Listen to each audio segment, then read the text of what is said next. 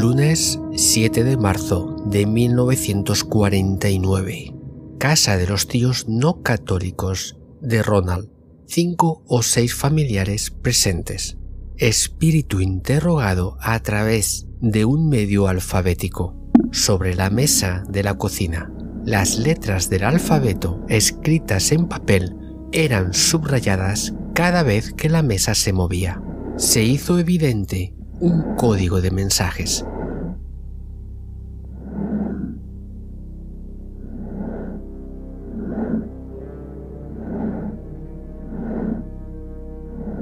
Los fenómenos indicaban que el espíritu no era el diablo, sino el alma de un difunto. El espíritu confirma a todos los presentes que era la tía Tilly moviendo una pesada cama dos o tres pies sin que ninguno de los presentes se acercara a la cama.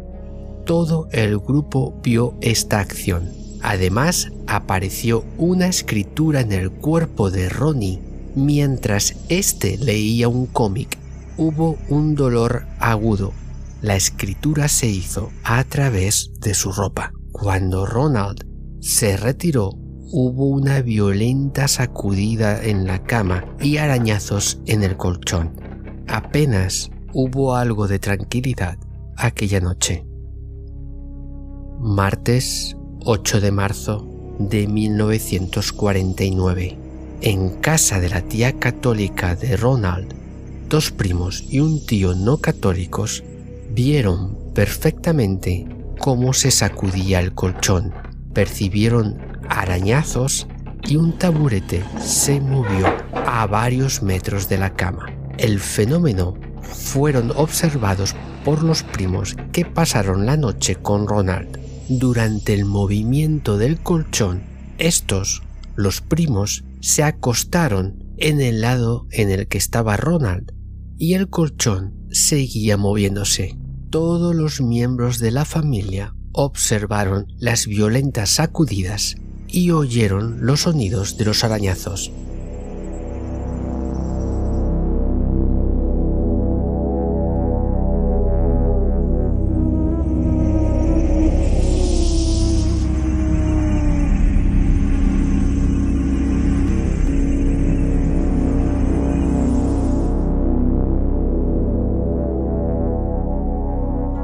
miércoles 9 de marzo de 1949. En casa desde el martes, el padre Bishop bendijo toda la casa y utilizó una bendición especial en la habitación de Ronald y en su cama. Una reliquia de segunda clase de Santa Margarita María fue clavada en la esquina extrema de la almohada de Ronald poco después de que Ronald se retirase. El colchón de su cama comenzó a moverse de un lado para otro. El niño se quedó completamente quieto y no hizo ningún esfuerzo físico. El movimiento en una dirección no superaba los 5 centímetros. La acción fue intermitente y se calmó por completo después de un periodo de aproximadamente 15 minutos. Cuando el padre Bishop roció a San Ignacio con agua bendita sobre la cama en forma de cruz, el movimiento cesó bruscamente, por completo, pero comenzó de nuevo cuando el padre salió de la habitación.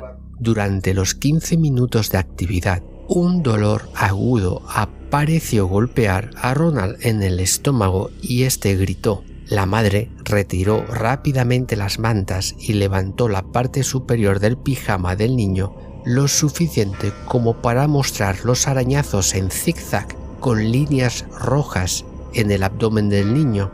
Cabe destacar que durante los 15 minutos el niño no estuvo fuera de la visión de los seis observadores. Cuando los temblores del colchón disminuyeron, hubo paz durante el resto de la noche, es decir, después de las 11.15 pm.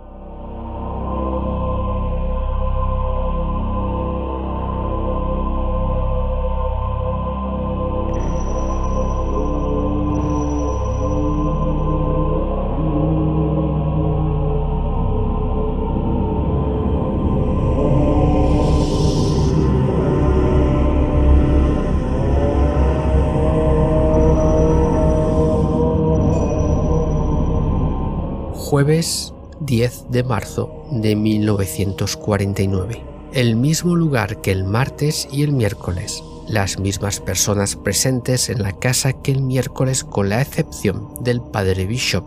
Sacudidas del colchón, arañazos que baten como a ritmo de soldados marchando, la reliquia de segunda clase de Santa Margarita María fue arrojada al suelo. El imperdible estaba abierto, pero ninguna mano humana había tocado la reliquia. Ronald se levantó asustado cuando la reliquia fue arrojada al suelo.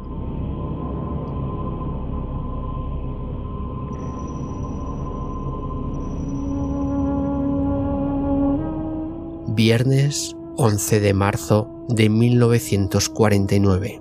Lo mismo que el caso anterior, los mismos observadores del jueves con la observación de los padres y aquí está tachado y se refiere a algún miembro de la iglesia que no quiere que se sepa el nombre. Y el padre Bishop, el padre Dowder, había concluido el servicio de tachado en el tachado por dos veces a las 9 pm se dispuso que los familiares del niño llevaran a los dos sacerdotes mencionados a la casa de Ronald desde el tachado tres veces en honor de San Francisco Javier. El padre Bowden, el párroco, pensó que era apropiado llevar la reliquia de primera clase de Javier para una bendición de la novena, también llevó un crucifijo con reliquias de primera clase de varios mártires norteamericanos y de San Pedro Canicio. Poco después de que Ronald se retirase a las 11 de la noche, llamó abajo diciendo que había sido asustado por una fuerza que había lanzado algún objeto contra el espejo de su dormitorio. Con el imperdible abierto, la reliquia de Santa Margarita María había sido lanzada contra el espejo y el sonido era como el de una pelota golpeando el cristal. Otro suceso fue una marca de una cruz arañada en el antebrazo izquierdo de Ronald. El dolor era similar al producido por el arañazo de una espina. La cruz permaneció durante aproximadamente 45 minutos. El padre Bowder leyó la oración de la novena de San Francisco Javier y luego bendijo a Ronald con la reliquia, un trozo de hueso del antebrazo de San Francisco Javier. El relicario del crucifijo fue fijado con seguridad bajo la almohada de Ronald. No hubo sacudidas del colchón ni rasguños en ese momento. Después de la bendición mencionada, el grupo de observadores bajó las escaleras para revisar el historial del caso, cuando se escuchó un fuerte golpe en la habitación del niño.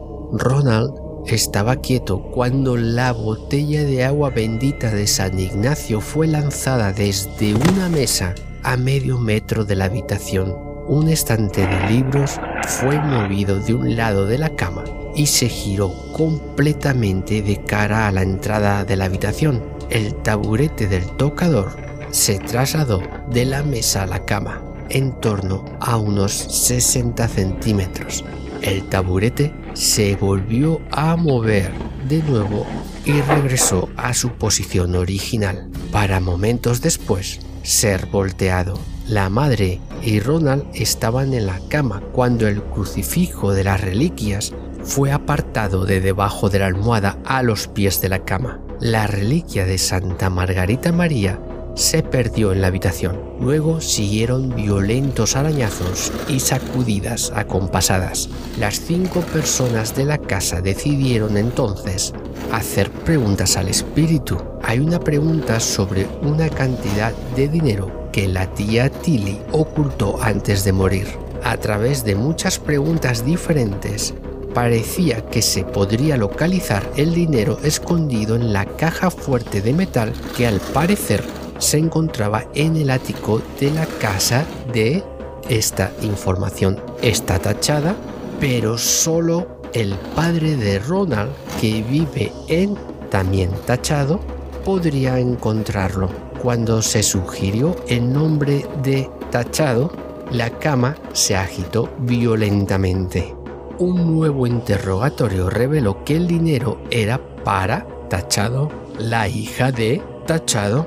Cada vez que los Tachado querían que la cama dejara de temblar, llamaban tía Tilly para y la cama se detenía como si la tía Tilly escuchara esa pregunta. La noche en la que la tía murió les dijo a todos los de la casa que se acostaran a las 10 en punto de la noche y murió entre las 2 y las 2 y media de la mañana siguiente. Y aquí encontramos un paralelismo con el caso porque normalmente a partir de las dos y media de la mañana los ruidos cesan.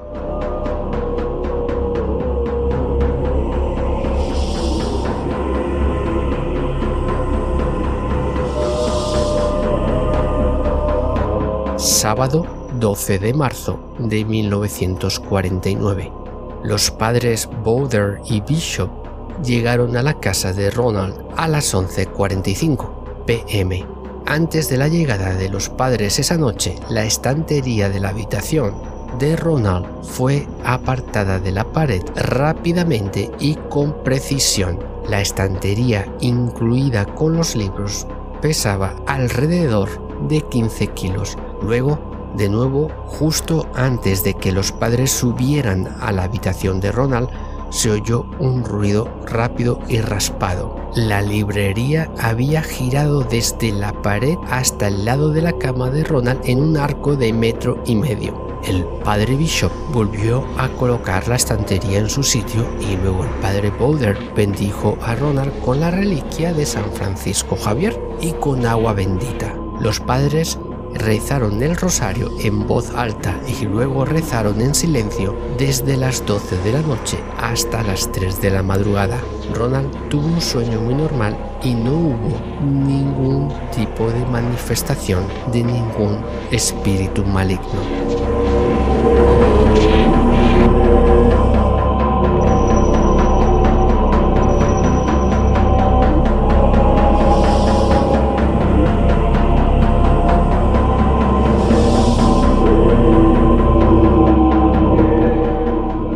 Domingo 13 de marzo.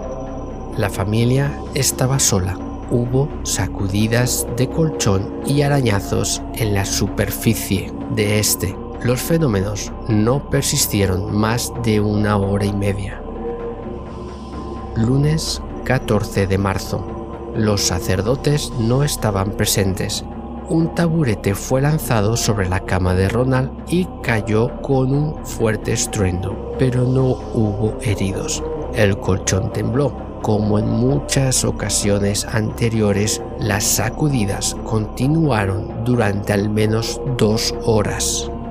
Martes 15 de marzo. Se produjo el habitual temblor del colchón la reliquia de Santa Margarita María fue arrojada de la almohada. El movimiento del colchón continuó durante dos horas. Miércoles 16 de marzo. El reverendo arzobispo Joseph E. Ritter concedió el permiso para que el padre William S. Bowder, párroco de la iglesia del Colegio de San Luis, pudiera leer las oraciones del exorcismo según el ritual romano. El padre Bowder, el padre Bishop y el señor W. Halloran llegaron a la casa de Ronald entre las 10.15 y las 10.30 pm. Poco después de las 10.30, Ronald fue enviado a la cama y el padre Bowder le ayudó a examinar su conciencia y hacer un acto de contrición. Luego, el padre Bishop, el señor Halloran, la madre, el tío y la tía de Ronald fueron llamados para preparar el exorcismo. Todos los presentes se arrodillaron junto a la cama de Ronald y se recitaron los actos de fe, esperanza, amor y contrición juntos. Ronald también dijo las oraciones. A continuación, el padre Boulder Con sobrepelliz y estola comenzó las oraciones del exorcismo. Ronald estaba despierto y la luz del techo del dormitorio se mantenía encendida. Ronald mantenía las manos fuera de las sábanas de la cama. Al primer principio hubo una acción inmediata. Tres grandes barras paralelas fueron rayadas en el estómago del niño.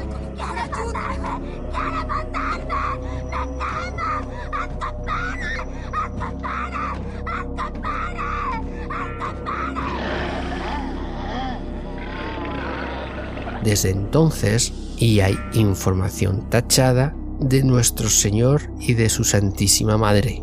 Y San Miguel se rascó paralelas en las piernas del niño, los muslos y el estómago, la espalda y el pecho, la cara y la garganta. Esos arañazos serán tremendamente dolorosos y causaron marcas rojas en el cuerpo del niño, y las marcas se elevaron por encima de la superficie de la piel, similar a una laceración muy leve, y provocaban el flujo de una pequeña cantidad de sangre. Este arañazo apareció en la pierna de Ronald. Este retrocedió, evidentemente, al sentir tal dolor, y Ronald dijo que algunas de las marcas que sentían como arañazos de espinas, otras como marcas. Las marcas eran las más dolorosas. Las marcas más claras en el cuerpo eran la imagen del diablo en la pierna derecha de Ronald y la palabra infierno impresa en el pecho de Ronald, de tal manera que el niño podía mirar su pecho y leer las letras con claridad. La huella del diablo y el infierno apareció al repetir el principio exigiendo a que el espíritu maligno se identificara. El diablo estaba representado en rojo, sus brazos estaban por encima de la cabeza y parecían estar palmeados, dando la horrible apariencia de un murciélago. Todos los observadores de la sala estuvieron de acuerdo en que los dos signos anteriores no podían ser confundidos con otros diseños. En respuesta a la oración principio, dos letras, go y una tercera señalaban fuera de la entrepierna e indicaban que podría significar que el diablo se iría por la vía de la orina o de los excrementos. A la pregunta ¿cuántos demonios? Solo una sola línea fue rayada en la pierna derecha de Ronald había al menos cuatro marcas pesadas en forma de X. Esta impresión puede haber indicado que el exorcismo duraría 10 días o que el diablo se iría a las 10 en punto. Al menos durante los primeros días del exorcismo, la X no tenía ningún significado. Las marcas en las piernas parecían ser largos arañazos sin ningún significado en especial. Las marcas fueron aleatorias en el cuerpo del niño, más de 25 veces diferentes en el transcurso de la noche. Cada marca hacía que el chico se retorciese de dolor. Después cayó en un sueño tranquilo Ronald parecía relajarse y no había arañazos dolorosos. Las oraciones fueron continuadas por los padres Bowden y Bishop. Se alternaron en las oraciones. Cuando las oraciones a San Miguel empezaron, Ronald comenzó a dar golpes. Golpeó la tabla de respaldo de la cama con fuertes golpes con el puño y luego comenzó a golpear la almohada con más fuerza de lo habitual. Mientras balanceaba sus brazos con violencia, hablaba del conflicto que se le presentaba en todas las manifestaciones desde el comienzo. En enero no se le entendía ninguna palabra a Ronald cuando parecía estar bajo la influencia del demonio. La familia no había visto una reacción tan violenta como la mostrada esta noche y la siguiente. Evidentemente, las oraciones de habían despertado al demonio. Se roció agua bendita sobre Ronnie y este salió de su aparente sueño. Se le preguntó qué estaba haciendo y qué veía. Dijo que estaba luchando contra un enorme demonio rojo que se percibía viscoso y era muy poderoso. El demonio estaba tratando de impedir que pasara por las puertas de hierro en la parte superior de un pozo que estaba a unos metros de profundidad y que estaba muy caliente. Ronald quería luchar contra ese demonio y sentía que era lo suficientemente fuerte como para dominar a su enemigo. Ronald mencionó que había otros demonios más pequeños. Cuando se continuaba con las oraciones de exorcismo, Ronald volvió a caer en la etapa de rabieta y después de respirar profundamente entraba en un fuerte combate con el demonio que intentaba mantenerlo en el pozo. Había lucha de manos. A partir de las 12 de la noche era necesario sostener a Ronald durante sus luchas con el espíritu. Fueron necesarios dos hombres para inmovilizarlo a la cama. Ronald gritaba amenazas de violencia contra ellos, pero no se utilizó un lenguaje vulgar. Ronald escupió a sus oponentes muchas veces, utilizaba un brazo fuerte siempre que podía liberarse y sus golpes superaban la fuerza ordinaria del muchacho. Podía ser devuelto a un estado de vigilia durante breves periodos rociándolo con agua bendita. A medida que avanzaba la noche era casi imposible evitar que Ronald cayese como en una especie de sueño irregular en el que durante el cual se movía de forma violenta. Fue alrededor de las 5 de la madrugada del día 17, antes de que las, podríamos llamarlas, rabietas comenzaran a moderarse. Cuando Ronald fue despertado en este estado más moderado, estaba tan flojo y débil que no podía sentarse ni mantener los ojos abiertos. No podía mantenerse despierto el tiempo suficiente para beber un vaso de agua. La necesidad de agua durante toda la noche era siempre la primera petición de Ronald al despertar. Se quejaba del intenso calor que había sufrido en sus combates. La última fase de las manifestaciones nocturnas consistió en el que Ronald se puso a cantar cantó con una voz aguda y con tremendo volumen canciones como Suani y Orman River.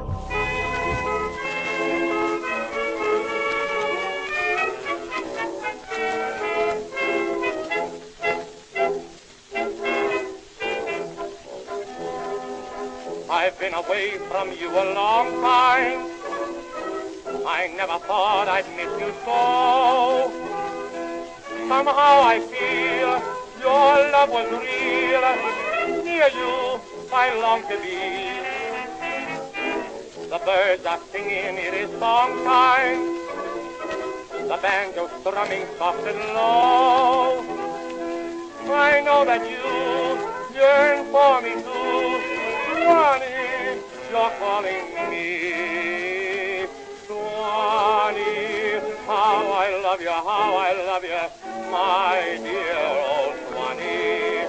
I'd give the world to be among the folks in a even know my mammy's waiting for me, praying for me down by the Swanee. The folks up north will see me no more when I go to that Swanee shore. Swanee, Swanee, I am coming back to Swanee.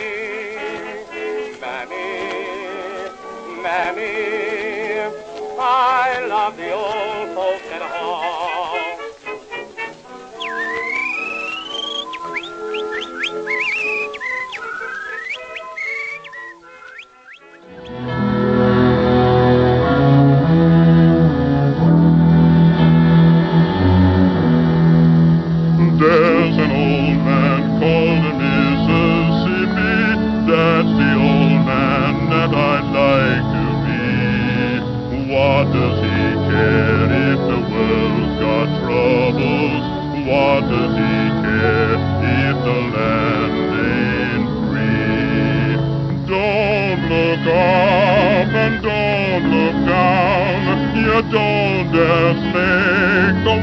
Boss frown.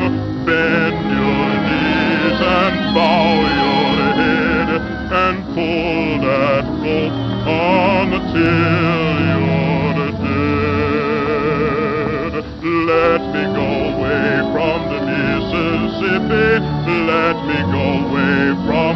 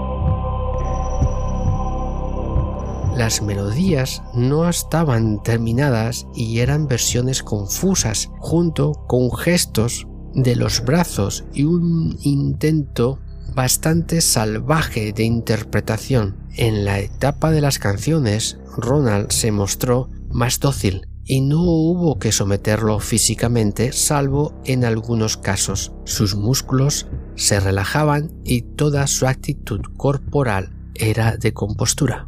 Era algo más tranquila.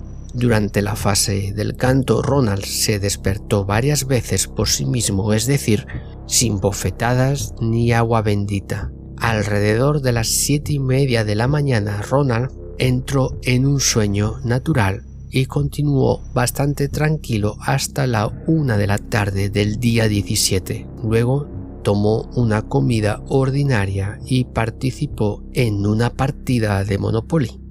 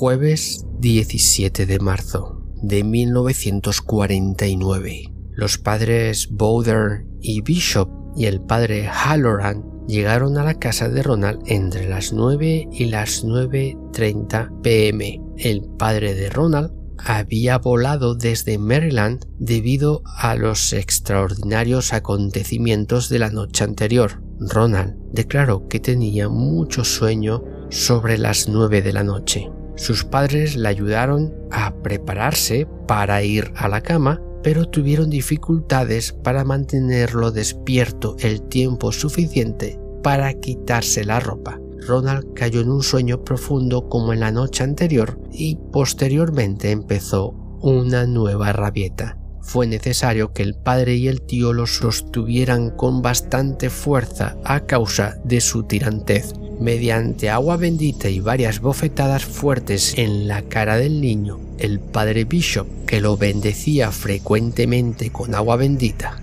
Ronald escupió en la cara de su padre, de su madre y de su tío. Sus ojos estaban cerrados con fuerza, pero pudo apuntar perfectamente bien cada vez que escupió durante estas rabietas.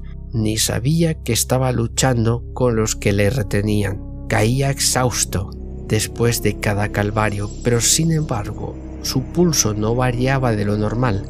No había arañazos en el cuerpo, pero los golpes fueron tan fuertes como los de la noche anterior. Las amenazas a los que retenían a Ronald no eran vulgares, pero eran fuertes y espeluznantes. De vez en cuando Ronald tarareaba una pequeña melodía o cantaba frases de Sweeney River su melodía era falsa y el tono era extremadamente alto. El sueño llegó en torno a la una y media de la madrugada. Luego los padres partieron.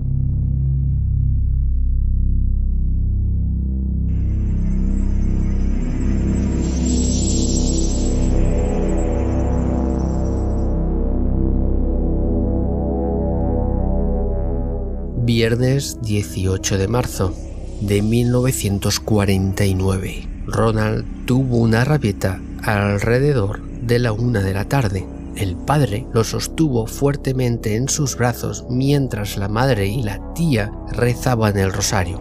La lucha cesó aproximadamente una hora después. El padre Boder, Bishop y el señor Halloran llegaron a la casa de Ronald en torno a las 7 de la noche charlaron y jugaron con Ronald y este se retiró en torno a las ocho y cuarto de la noche. Ronald rezó el rosario con los padres junto a su cama. Las oraciones de la novena de Nuestra Señora de Fátima fue la que rezaron. A continuación, los padres iniciaron las letanías de los santos como se indica en el ritual del exorcismo. En el transcurso de las letanías, el colchón comenzó a temblar.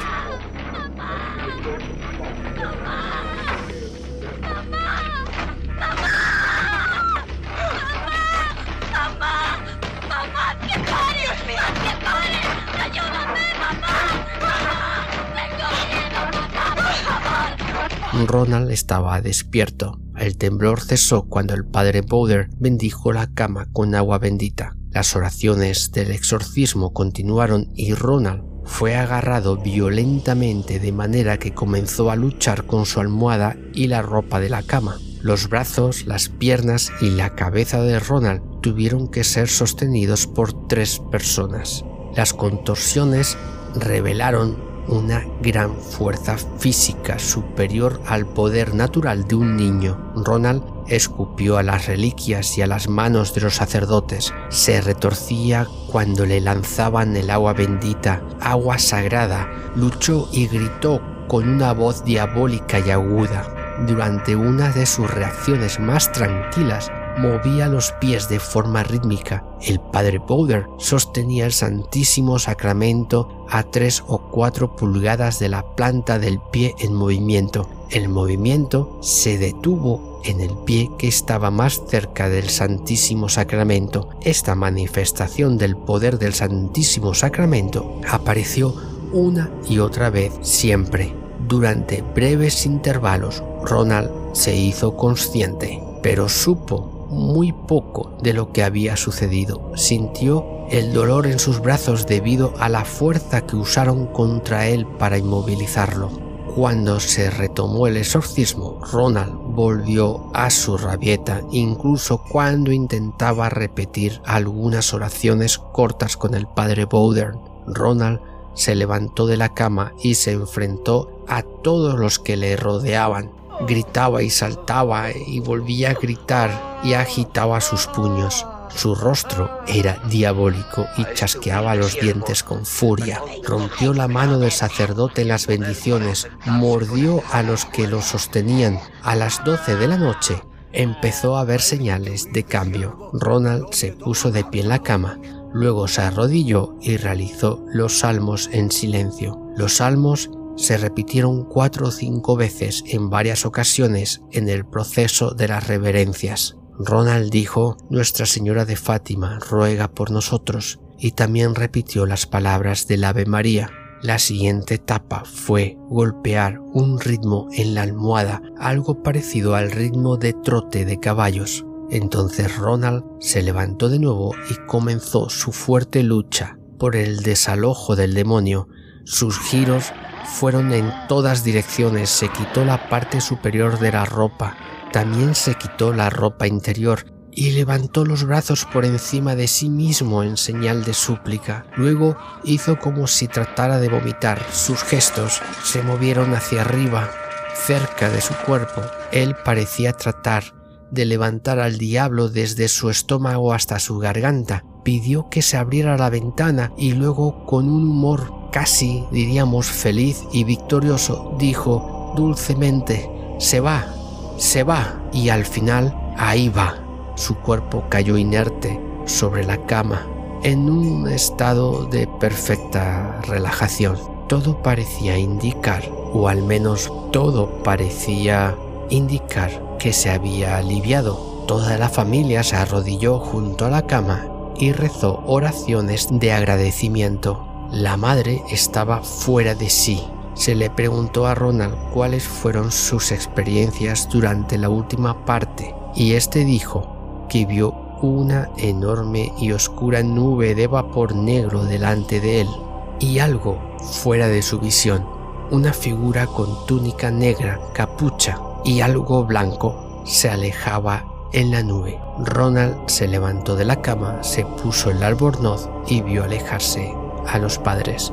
Estaba muy feliz Ronald parecía haberse recuperado completamente a la una de la madrugada y era alrededor de la una y media cuando los clérigos se marcharon. Hacia las dos o un poco después, Ronald sintió unas sensaciones extrañas en el estómago y en unos momentos comenzó a gritar temorosamente, ¡Vuelve! ¡Está volviendo! El padre Bowder fue llamado a las tres y cuarto y los tres exorcistas regresaron.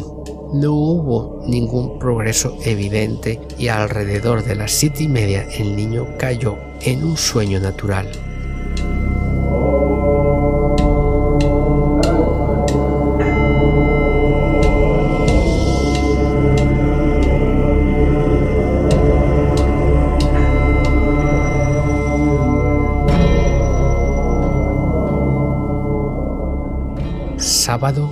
19 de marzo de 1949. Los exorcistas llegaron a la casa de Ronald a las 7 de la tarde. Ronald se retiró a su habitación en torno a las 8 y la rutina del exorcismo se inició de nuevo. Gritos violentos con risas diabólicas fueron una parte del fenómeno. Los gritos parecían los ladridos de un perro y el chasquido de los dientes de Ronald eran verdaderamente diabólicos. Hay que repetir que las reacciones violentas se producían siempre después de las oraciones del exorcismo. No hubo violencia por parte del niño antes de que se iniciara el exorcismo en la noche del 16 de marzo. Cuando el exorcista pidió una señal a través de la oración principio, en tres o cuatro ocasiones diferentes, Ronald orinó, aparentemente sin control. Se quejó al despertar que la orina le quemaba. Antes de orinar, Ronald se dobló de dolor en el estómago y se despertó llorando. También se quejó de que le dolía la garganta. Las canciones se cantaron en esta ocasión perfectamente con voz clara y con verdadera delicadeza. La mayor interpretación fue la de Lala del Danubio Azul, con excelentes y fluidos gestos de interpretación. Otra canción fue el himno All Rugged Cross. Lo más llamativo del canto esa noche fue la capacidad de actuación que demostró el niño. Ronald durante su vida cantaba mal y es más, ni tan siquiera le gustaba cantar. El padre Bishop tarareó la melodía del Danubio Azul después de que Ronald se despertara, pero Ronald fue incapaz de continuar con la melodía. Dijo que no conocía la canción. Hizo esa misma afirmación varios días después. Otra actuación de la noche fue una llamada lúdica a uno de los padres presentes. Ronald repitió la llamada una y otra vez con una voz muy agradable, pero al no recibir respuesta la voz de Ronald se volvió dura y la expresión se convirtió en Padre apestas. Luego siguieron la violencia y las peleas endemoniadas hasta que Ronald quedó totalmente agotado a las 3 de la madrugada y cayó en un profundo sueño. Los exorcistas pararon durante 30 minutos y luego se marcharon. Es digno de mencionar que Dios pareció apiadarse del muchacho, no se permitió que el diablo molestara a Ronald después de haber caído en el sueño. La violencia siguió a las oraciones del exorcismo. Las partes grotescas de la noche fueron las micciones que realmente quemaron a Ronald y lanzando maldiciones a los exorcistas. A continuación, algunas de las frases que el niño dijo. Aléjense de mí, ustedes son unos cabrones, iros al infierno, sucios hijos de puta, malditos seáis, hijos de puta, malditos seáis, sucios hijos de puta.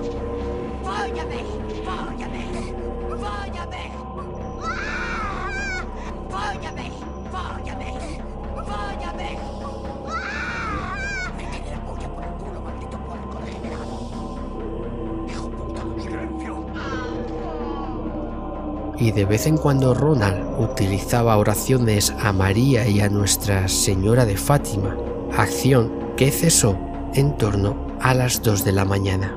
Y hasta aquí, queridísimos oyentes, hemos llegado con el diario del Padre Bishop. Continuaremos en una próxima entrega.